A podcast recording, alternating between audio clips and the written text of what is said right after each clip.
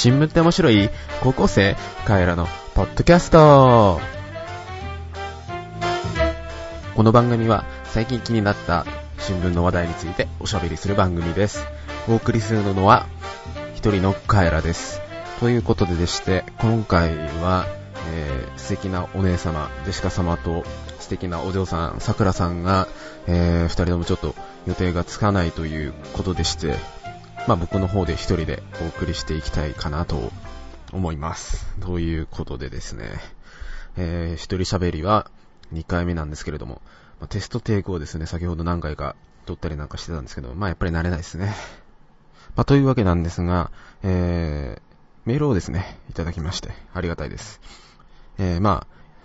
ゴミ箱に行ったりとかね、風化しないうちに早速読ませていただきます。えー、お名前がですね、えー、特に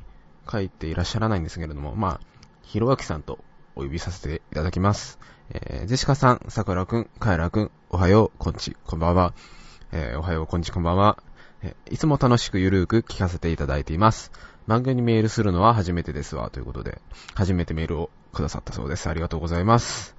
えー、さて、初めてなのに、警報から、スティーブ・ジョブズが亡くなりました。リアルタイムで知っているのは、カッコ、創世記からは、ゼシカさんだけ、カッコハテナですよね。えー、そういうネタはですね、あまりいじると、怒られますよ。ねまあ、多分ね、創世記の頃ゼシカさんはね、物心ついたかついたか、ついたかつかないぐらいじゃないですか。ね。えー、コンピュータ業界に入り、入るきっかけに関わる、えー、重要なトップ10人のうちの間違いなく1人だったと思います。きっと特集が組まれることと思います。カイラくんのトイルビアが楽しみです。では、期待しています。ということで、えー、ひろあきさんからでした。ありがとうございます。ということでですね、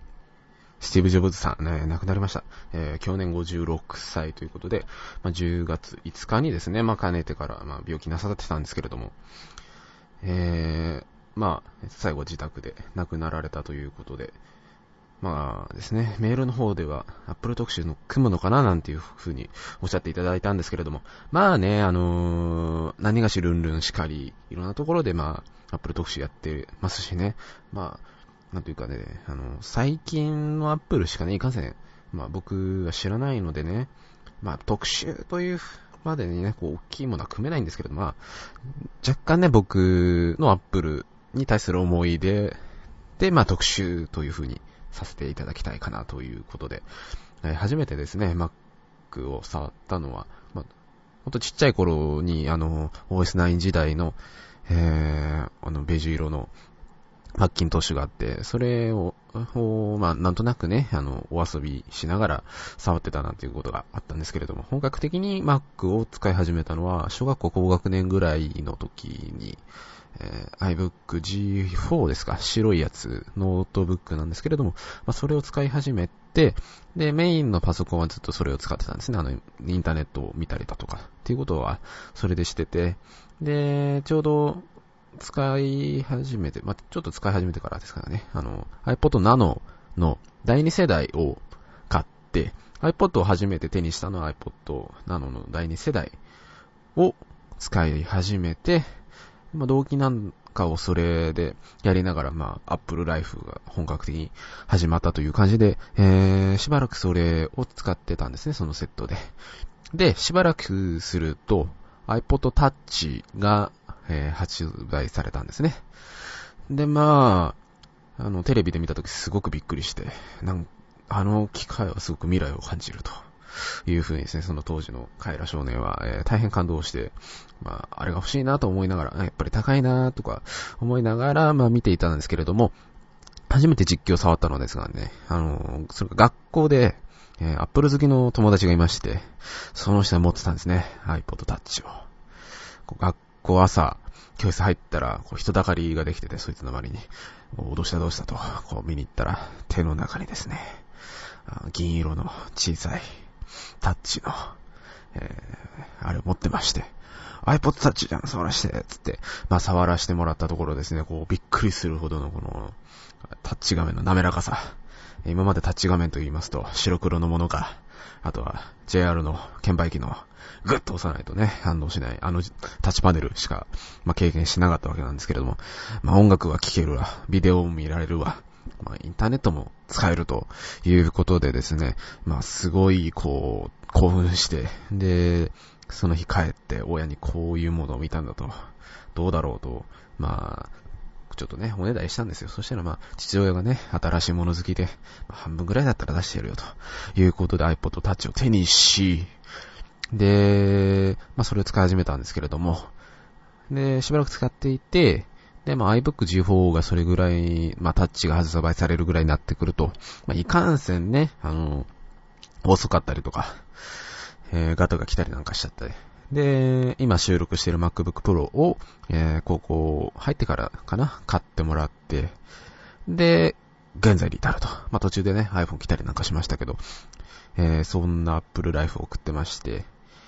で、まあね、ジョブズさん亡くなってちょっとね、残念ですね、ドキドキさせてもらった分ね。で、何でしたっけ、えー、メールは、えー、カエラくんの Apple トリビアですか。はあ、トリビアキャラなんですかね。なんとも言えないですけれども。そうですか。まあね、ジョブズ氏、しっかりアップルのそういう細かいネタなんて結構知られてるじゃないですか。だからね、こんな、なおさら難しいんですけども、知ってる話と言ったら、あれですかね、アップルの食堂には、え手打ちそばが置いてあるなんて話がありますね。あの、なんかこう、アメリカ人は、こうズルズルの麺しか食べないと思いきや、シェフが日本になんかこう、ね、手打ちそばの修行に来て、ね、こうしっかりした、あの、本格的な手打ちそばを、えー、カルフォルニアのアップル本社では食べられるそうで、えー、まあ、どんなそばかっていうとですね、なんかこう、オリジナルのメニューで、えー、刺身そば、刺身ですね、生の魚の。刺身を乗せた刺身そばが食べられるそうで、えー、日本ではそんなものは一切食べられてないんですが、えー、アップルの本社では刺身そばを食べているということで、この前ですね、ネットの方でその刺身そばのレビューを見まして、まあ、蕎麦はちゃんとした蕎麦で大変美味しいと。で、刺身も刺身で大変美味しいんだけれども、一緒に食べると最悪であると。生臭い。まあ、そんな感じでですね、まあ、こう、酷評されてたわけなんですけれども、まあ、ジョブズさんはまあね、それを喜んで食べてたのかな、なんて、えー、思いました。えー、駆け足でございました。アップルに対する思い出でした。ああ、そういえば、アップルといえば iPhone 4S 出ましたね。iPhone 4S。ちょうど、えー、今収録してるんですけれども、えー、週末に、えー、iPhone 4S が、父親が注文したみたいなんですけども、届いて、えー、注目機能である Siri ですね。えー、音声で、えー、様々な、え、コントロールができるという噂の Siri なんですけれども、え、まあ、現在は、え、少なくとも日本語対応してなくて、え、まあ、日本人が操れる言語としたら英語ですよね。え、まあ、とりあえず、英語でなんかいろいろね、遊んでみたりなんかしてて、えー、お腹すいた、I'm hungry なんて言うと、えー、日本だとちょっとレストラン探せないよなんて帰ってきて、おー、やるねなんて遊んでたんですけれども、まあ、父親がですね、英語の空耳、あ、日本語の、日本語で英語の空耳をしたら反応するんじゃないかという話をし始めて、で、まあ、有名な、えー、ホッタイもいじったな、えー、ワッタイもいじったなをですね、の、それが反応するんじゃないかということで、まあ僕ちょっとやってみたんですね。ホッタイもいじったなってこう聞いたら、えー、何時何時ですと、えー、シリさんはちゃんと答えてくださって、えー、まあ、和製英語も捨てたものじゃないかなという小話でございました。というわけでですね、この後、えー、まあ、いくつか細かいネタを紹介していきましょうかね。というわけで、えー、前座は、えー、この辺りで、えー、ネタに参ります。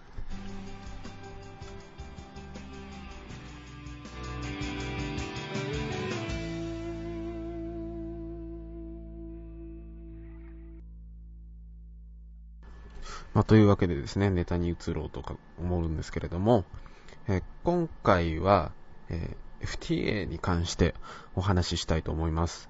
えー、FTA といえば、最近ですね、韓国とアメリカがまあ、締結したということなんですけども、まあ、そもそもね、その FTA どんなものかと言いますと、日本語に直すと自由貿易協定というふうに言いまして、えー、物品の関税だとか、その他の制限的な通商規制、サービス貿易等の障壁など、通商上の障壁を取り除く自由貿易地域の結成を目的とした2国間以上の国際協定であるというふうに書かれているんですけれども、えー、まあ、その貿易面が活発になるという一方で、まあ、国内の、まあ、日本でいうと農業とか酪農といった、えー、ものに関してですねあの外国製品が流入することによって駆逐されてしまうといういう懸念がありまして、日本ではすごく強いこう反発があるというふうにありまして、まあ、日本ではなかなか進まないというのが現状なんですけれども、今回韓国締結しまして、で、まあ、この、これからね、その貿易方面どうなるのかなと気になるところなんですけれども、韓国のですね、新聞記事を見つけまして、今年の1月に書かれた新聞なんですけれども、えー、まあその先ほども言いました FTA のマイナスの面に関しての記事なんですが、えー、国民の健康保険に悪影響が及ぶんではないかという記事でして、えー、これはななんかまた意外だなと思って読み進めていましたらね、なかなか面白かったので、まあ、今回紹介しようかなと思うんですけれども、えー、記事を読んでいきますね。えー、韓国韓国、アメリカ、えー、韓国が書いた記事なので、えー、韓米というふうに書いてあるんですけれども、韓米 FTA が最近の福祉についての議論の中心にある健康保険の保障強化政策などの無料無償医療を事実上不可能にするという指摘がまた出され、これへの関心が求められていると。で、韓米 FTA が施行されると、例えば、癌に対する健康保険の保証性を画期的に強化する場合、米国系保険会社の AIG などが政府に損害賠償請求をできることができると。えー、この規定は、韓米 FTA 投資家の国家紛争解決手続き、これがキーワードになってくるんですけれども、に含まれ、政府の保障医療政策推進の深刻な一角として作用すると言われているということで、えー、ですね、まあ、国をやろうとすることが、まあ、結果としてアメリカから抑えられてしまうというのが問題にされているんですけれども、まあ、実際その保険、国民保険に関してどのような影響が及ぶのかということがこの後書かれているんですけれども、えー、結局ですね、その、韓国ではその民間のその医療保険というものが非常にこう成長していて、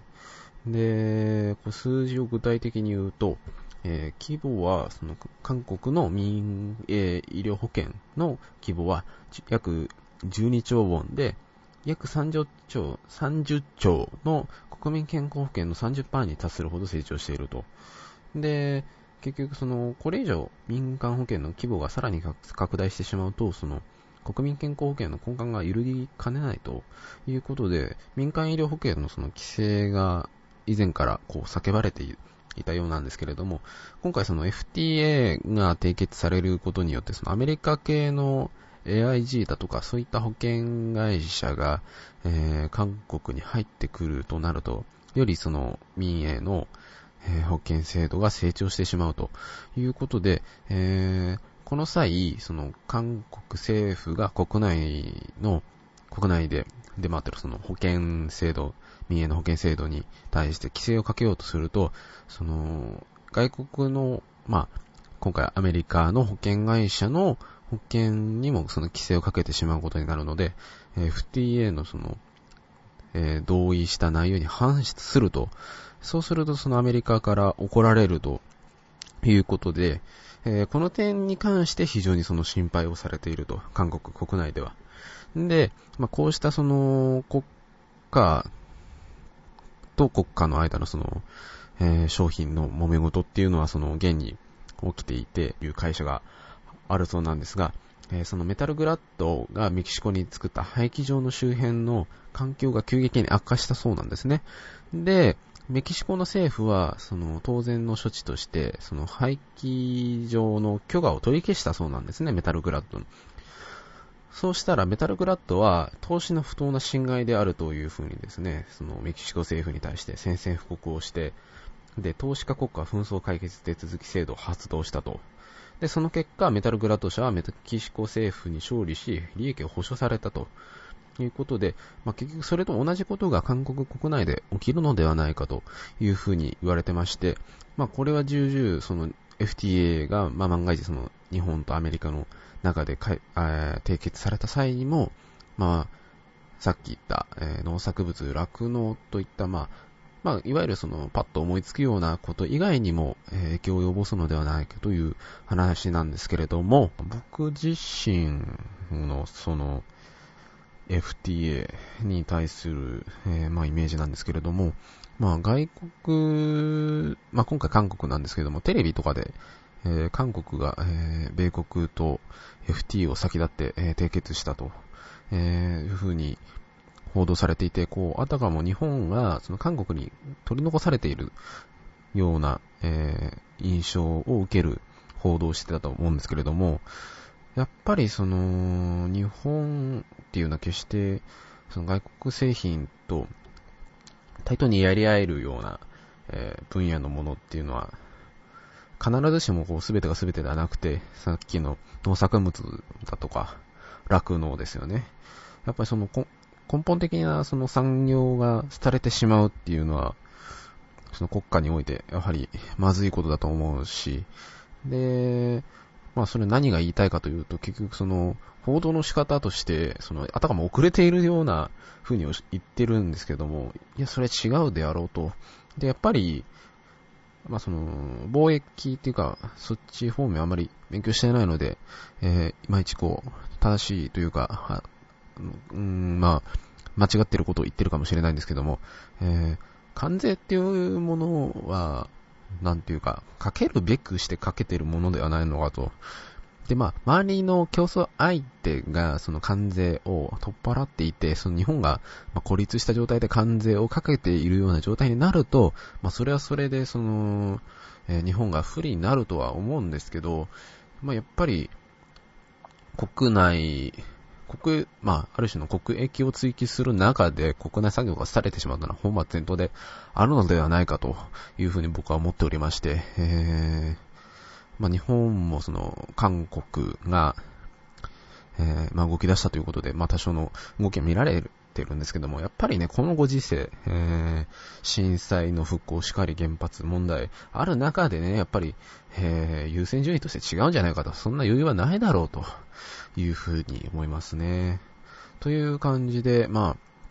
軽くなんですけれども、FTA のお話でした。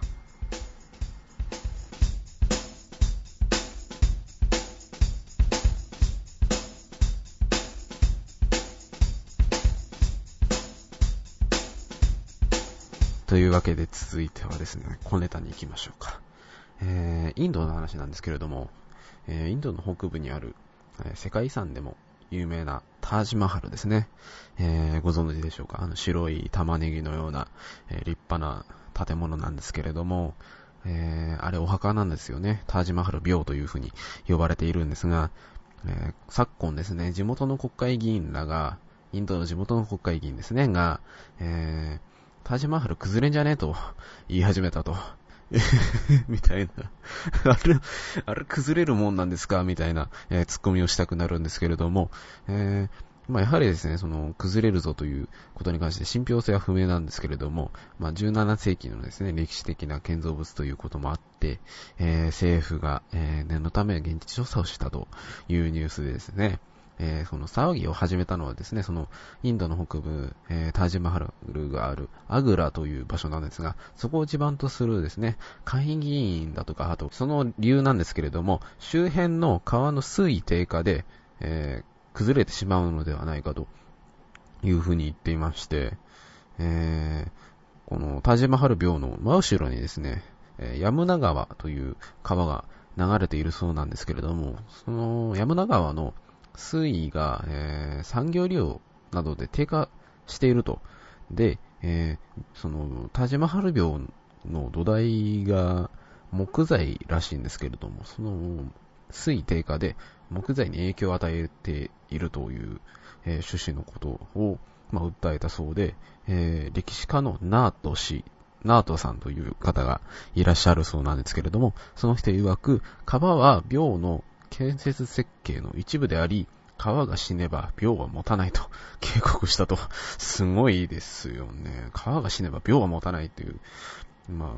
あ、なんかいいフレーズだなと思ったんですけども、それを受けて、インド高校調査局は、まあ、えー、緊急に調査したそうで、担当者は地元メディアに対しては、えー、特段の異変はないというふうに説明し、倒壊の可能性をですね、否定的に見解を示したと。ただ、同局の元専門家は、水は土台維持に必須で、枯渇すれば木材破壊の恐れもあるということでですね、あの、でっかいですね、ダージマハル病がですね、こう崩れる姿が、まあ、ちらっと見てみたいなという気もするんですけれども、まあ、大事な観光資源であり、えー、世界遺産でもあるのでね、えー、大事にしてほしいなという、まあ、インドならではのよくわからないお話でした。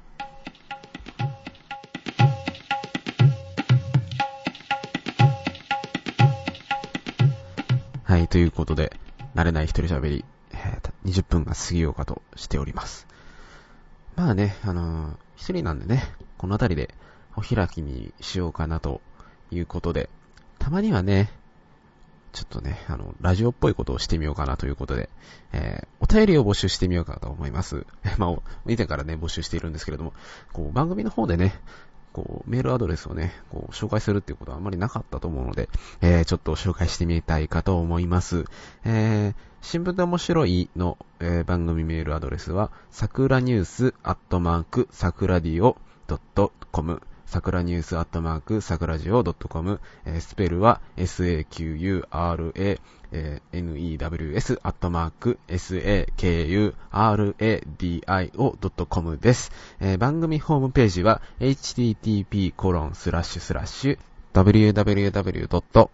えー、桜ジオ、先ほどと同じスペルです。桜ジオ .com で、えー、番組を公開しております。たくさんメールを送っていただいて、えー、ゼシカさんを困らせてください。ということで、今週のゲストは、カエラでした。えー、いってらっしゃい。